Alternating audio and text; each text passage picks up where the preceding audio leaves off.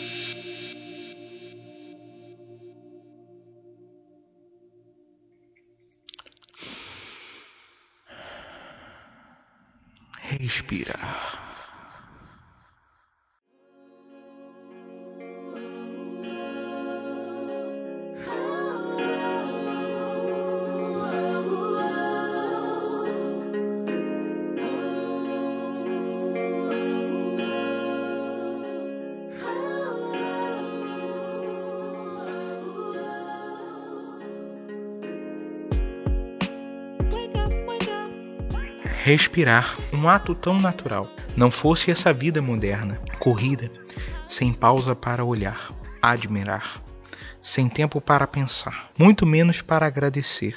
Vivemos um turbilhão de tarefas, escolhas, emoções e parece que o descanso sempre é insuficiente. É interessante porque em diversas atividades você reaprende uma coisa: respirar. Seja no canto, seja em atividades físicas ou na prática esportiva. Muitas pessoas precisam reaprender a respirar. É algo tão natural e que foi esquecido, pois o homem tem tempo para tudo, menos para o essencial. Aqui eu falo muito de experiências pessoais. Recentemente, além de entrar numa dieta para perder peso, eu decidi voltar a fazer exercícios físicos é, tanto praticar futebol quanto fazer aeróbica. E eu sofri, e ainda estou sofrendo um pouco, especialmente na aeróbica. Porque apesar de eu cantar e dentro do canto você precisa aprender a respirar, fora do canto eu não sei respirar. Essa é a grande verdade. É, a minha infância toda foi cheia de alergias, então era muito difícil para mim respirar e eu tinha que respirar pela boca até o efeito dos remédios chegarem e eu conseguir voltar a respirar pelo nariz. Então, inevitavelmente por hábito, eu aprendi a respirar pela boca. Então, quando eu faço exercício físico, eu acabo cansando muito mais rápido por conta disso. Então, eu tô tendo toda uma reeducação de reaprender a respirar. E é engraçado porque é algo básico, é a primeira coisa que a gente aprende. Pessoas pensam que o bebê chora. Não, a primeira coisa que a gente aprende é respirar. A gente sai, tem o primeiro contato com o ar e tudo que está nele, todas as bactérias, todas as sujidades, nossas narinas têm o primeiro contato e a gente aprende a respirar. E é através de, da respiração que se dá a vida. Então, é algo tão essencial e é tão importante, mas a gente relega tanto. E é interessante, porque a gente vive com tanta pressa e o essencial fica para depois. Aquilo que deveria ser o basal, o mais importante a gente deixa para lá. Porque a vida é corrida, não há tempo para essas bobeiras, entre aspas. E a primeira reflexão que a gente deve fazer é se perguntar quando foi que o homem desaprendeu a respirar. Eu dei um exemplo da minha vida, de uma infância cheia de alergias, que me fez não respirar. Mas aqui eu não falo somente da respiração fisiológica. Eu me refiro da respiração mental, talvez. Não, não, não. Não falo da respiração celular, respiração aeróbica. Eu falo da respiração do âmago. E você me pergunta, como assim? Qual o conceito de respirar? Respiração fisiológica. O corpo precisa de oxigênio para poder realizar a cadeia respiratória que vai fornecer oxigênio às células para que elas possam oxidar, trocando em miúdos a glicose e poder produzir energia para as células. Então, assim, o corpo perde para a gente respirar, para a gente ter energia para viver respiração celular é todo o processo que envolve lá, desde o ciclo de Krebs até a cadeia respiratória, onde o oxigênio vai servir lá na acetil-CoA. São conceitos bem bioquímicos, mas vão servir para poder, entre aspas, renovar a célula. da energia, postergar a vida da célula. Então, do mesmo jeito, se a gente lida com uma vida no automático, faz tudo correndo, um momento a gente vai precisar de uma pausa para respirar. Um momento em qual a gente vai parar e retirar de algum lugar a energia que nos vai fazer seguir em frente. E umas pessoas vão precisar parar mais para respirar mais, outras vão precisar parar para respirar menos vezes. E isso é natural. Todos nós somos diferentes, mas todos nós em algum momento vamos precisar parar e respirar no dia a dia. Parar e respirar de tanto trabalho, de tanto estudo, de tanto se esforçar em relações pessoais, todos nós, em algum momento, vamos precisar parar e respirar. E aí eu retomo a pergunta: quando foi que o homem parou de aprender a respirar? Eu acredito que eu não tenho uma resposta definitiva para isso, mas eu acredito que nós tenhamos indícios. O homem moderno é muito preocupado em ter, em poder e menos em ser. E quando há um desequilíbrio, a balança ela sempre pende mais para um lado, isso é óbvio. O ter, o poder, ele é necessário, mas sem o ser, ele perde todo o seu sentido. E só o homem, o ser humano, é capaz de compreender o que é o ser. E é isso que nos torna diferentes. Mas se eu depreendo, abro mão do ser pelo ter o poder, eu fico saturado. Assim também como se eu quero viver o ser sem ter, também eu não terei uma vida plena. Compreende onde eu quero chegar? Acredito que ao longo dos tempos o homem focou demais no ter e no poder. E isso lhe tirou a capacidade de compreender o ser. Tirando a capacidade de compreender o ser, ele não vê mais necessidade de parar para respirar. Então ele acha inútil aprender isso. Mas quando vem os problemas e a gente racionaliza eles, a gente entende a necessidade de respirar.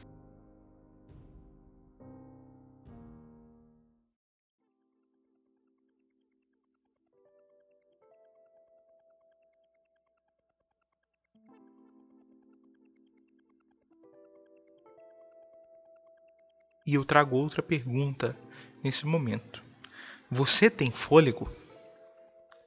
Não quero me prender a nada do que disse antes, propriamente falando, ou a semântica da palavra, mas quero trazer um sentido mais alegórico.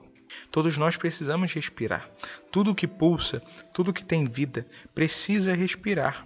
E bem, até mesmo a escrita precisa das vírgulas, que são breves pausas. A canção precisa dos momentos de silêncio. Ora, qual o impacto de uma entrada de uma música se antes não há o silêncio nela? A oração carece de escuta. E o exercício físico, ele também pede o descanso. Veja, tudo na vida pede um equilíbrio, correto? Vou usar exemplo de filmes, que é muito comum na, na esfera dos podcasts, a gente ter muitos podcasts tratando de filmes e cultura pop. Então é muito comum para a pessoa que está ouvindo podcast entender um pouco desse meio. Num filme, quando você constrói uma narrativa em que tudo é espetacular, em que tudo é de tirar o fôlego, nada é de tirar o fôlego, porque tudo fica no mesmo nível e você não tem nenhuma surpresa, você fica saturado. Uma narrativa também em que não há nenhuma surpresa e que tudo é monótono é ainda mais medíocre. Vem como tudo precisa de um equilíbrio, você precisa de momentos mais calmos e, entre aspas, mais parados para depois ter momentos emocionantes. Existe uma canção que diz que é depois da tempestade que vem a alegria. E a vida é feita disso, de equilíbrio. A gente precisa compreender que tudo tem o seu lugar: a vida, a morte, a alegria, a tristeza. A Bíblia fala disso com muita sabedoria. Essa reflexão, mais do que uma conversa, é um convite para você que está ouvindo. Um convite para o descanso. E aí você me pergunta, mas Mateus, como que eu vou descansar se as pessoas precisam de mim, ou se eu descansar, eu não vou ter retorno financeiro, como eu vou descansar? E realmente não é uma tarefa muito fácil. O que não significa que ela não seja necessária. E ouso dizer, é a tarefa mais necessária para o ser humano é o descanso. Trago aqui o exemplo do Gênesis. E mais uma vez eu reitero o que eu disse lá na apresentação do podcast, independente da sua religião. Pense no conto do Gênesis. Deus criou o mundo em seis dias, e o autor faz questão de lembrar que no sétimo dia ele descansou. Deus, a mais plena de todas as existências, o ser mais perfeito e inalcançável, descansou. Agora pense nós, humanos, simples, imperfeitos, mortais. Porque nós não precisaríamos de descanso. Nós tendemos muito a exaltar e dar um heroísmo a pessoas que ultrapassam seus limites, e isso é louvável. Mas todas elas em algum momento precisaram reagrupar as suas forças, redirecionar. E para isso você precisa parar. Você não consegue reconstruir nada no meio do caminho. Você precisa parar. Veja, se uma obra, se uma casa, ela está com as suas fundações condenadas, não adianta quantas reformas você fizer. Se você não for até a fundação e reconstruir, ela continuará condenada. Você pode mudar toda a casca, toda a pintura. Você pode fazer ela parecer bonita. Ela continuará condenada. Quantas vezes a gente força a nossa vida a estar condenada? E aqui eu não falo nem de salvação no sentido bíblico da coisa. Eu falo de salvação no sentido estrito da palavra, salvação, salutes, saúde. Quantas vezes a gente adoece por não ter pausa, por não descansar, por não se permitir. Um exemplo que todo mundo deve ter disso são pais e mães, pelo menos a maioria um pai e uma mãe verdadeiros, eles abrem mão da sua vida em prol dos filhos. E muitas vezes eles envelhecem, os filhos vão embora e eles ficam sozinhos e abriram mão de toda a vida e não sabem mais como viver. Às vezes você que está me ouvindo está nessa situação, que é uma situação bem delicada, mas eu acredito que nunca é tarde para recomeçar. É muito comum para as pessoas da minha idade, até mais novas, com as quais eu converso terem muita pressa. Sabe? Eu quero me formar aos 23, aos 25. Eu quero estar casado e formado e com tudo aos 28. Quero estar rico antes dos 30. Uma ilusão que venderam pra gente e muita gente compra dia após dia. Uma ilusão nada saudável. Os maiores filósofos, homens que até hoje influenciam as gerações, nenhum deles se tornou famoso ou relevante antes dos 30. Digo mais, a maioria deles idosos. Somente o tempo é capaz de nos ensinar o suficiente para que nós tenhamos capacidade de compreender o mundo ao nosso redor e entender o que é necessário e o que não é. Quanto mais jovens, mais necessidade de pressa nós temos, mas hoje até mesmo os mais adultos e velhos têm a necessidade de pressa, porque nos é vendido a todo momento nas próprias mídias sociais. É muito mais fácil o YouTube, por exemplo, promover um vídeo de 7, 8 ou 10 minutos do que um vídeo complexo e bem elaborado de 2 horas. Muito mais informativo e explicativo. É a cultura do pragmático.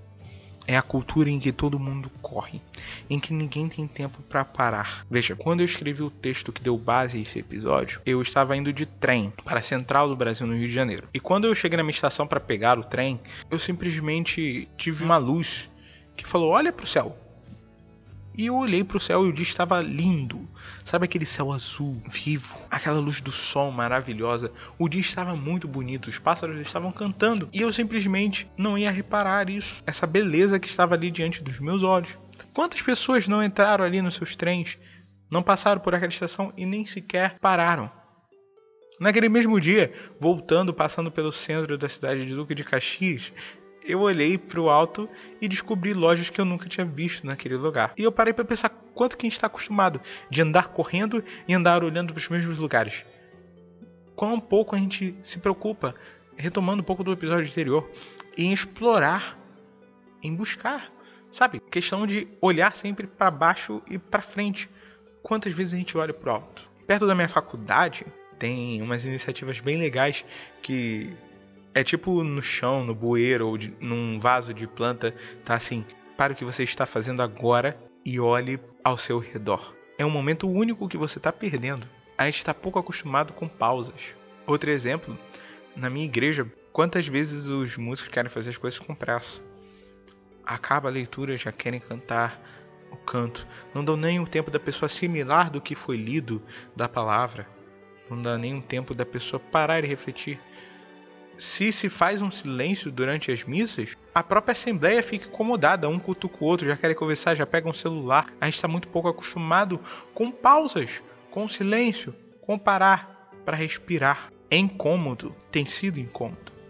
E isso é preocupante, porque uma sociedade que não para para refletir, que não para para respirar, é uma sociedade que adoece muito fácil. Então eu te faço esse convite hoje, onde quer que você esteja, indo para o trabalho, indo para os estudos, em casa, pare um momento. Escolha um lugar e pare. Simplesmente pare. Respire. Olhe ao seu redor. Veja o mundo que você está perdendo. Veja a cena que você está perdendo. A gente se empolga tanto e fica maravilhado com filmes.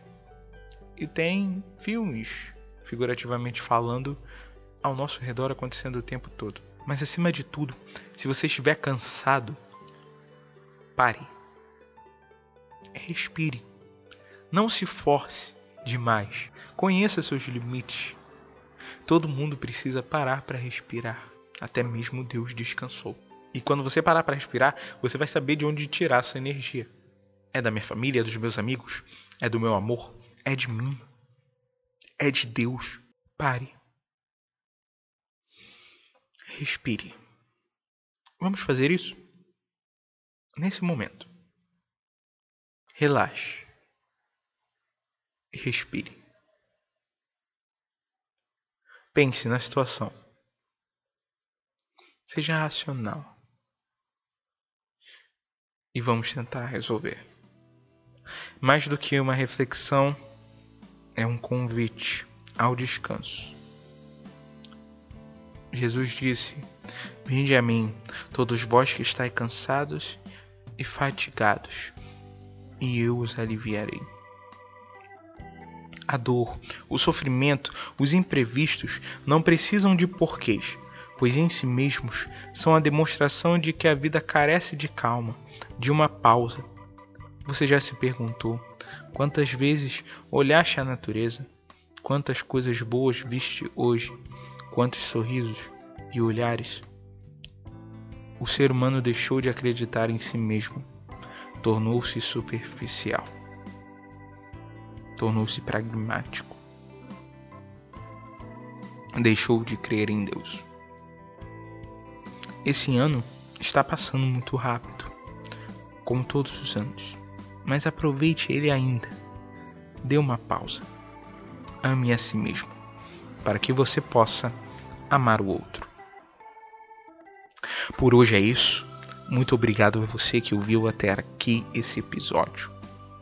Espero que eu tenha te ajudado, que essa reflexão possa ter contribuído para algum momento, para algum aspecto da sua vida.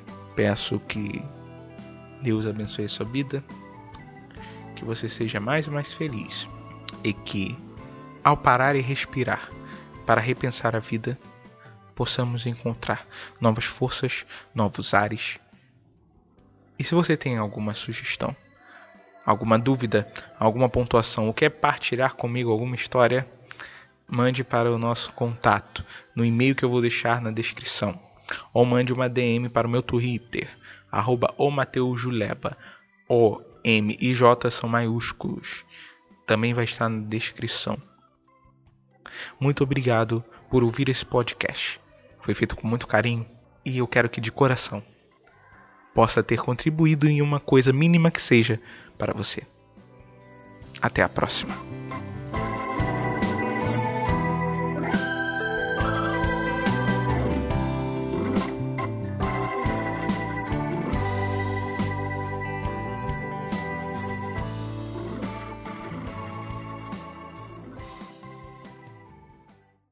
Quero agradecer ao Podcast Garden, um site excelente de host para podcast que cria um feed para você que até é capaz de botar no iTunes e é um serviço gratuito e muito bom.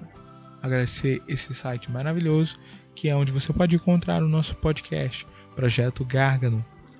E é com muita felicidade que eu posso anunciar que nós estamos no iTunes e no Google Podcast. Exatamente. Você pode procurar por nós no iTunes, ou seja, no Apple Podcast, no Google Podcast e nos agregadores de podcast para Android e iOS, Pocket Casts, Podcast Go, Podcast Addict e entre outros. Encontre a gente lá. Inscreva-se no feed, por favor, para você receber todos os novos episódios na hora, no dia da publicação e poder ouvir e conversar com a gente. Agradeço muito a sua audiência e até a próxima.